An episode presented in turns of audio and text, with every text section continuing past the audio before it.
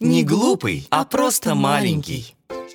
Девочка Лена каждый день приносила молочка Снежкиной семейке на чердачок. Папа кот и мама кошка хорошо знали девочку Лену и не боялись отпускать Снежку с ней играть. Любознательной Снежке все было интересно, и она все время спрашивала у девочки Лены. Почему в холодильнике холодно? Почему наступает ночь? А, а почему небо голубое?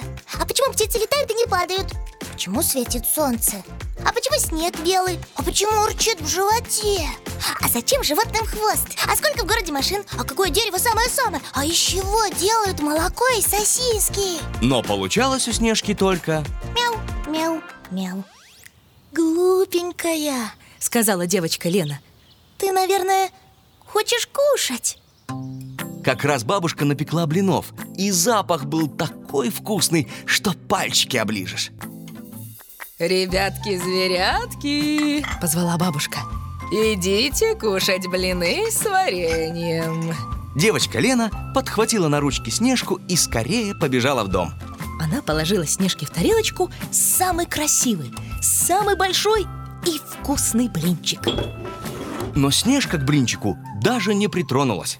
«Бабушка!» — воскликнула девочка Лена.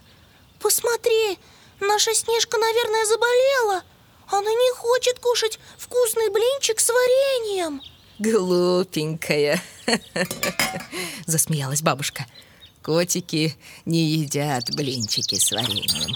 Хоть нам, людям, они очень нравятся. Мяу Сказала Снежка, облизнула свой розовый носик и улыбнулась. Она была не только любознательной, но и сообразительной кошечкой кто-то чего-то не понимает. Подумала Снежка. Это не значит, что он глупый. Он просто еще маленький и не знает всего. Она сладко потянулась и чихнула. Будь здорова! В один голос сказали бабушка с Леной. Мяу. Сказала Снежка, а сама подумала. И почему это мы говорим чихнувшему «Будь здоров»?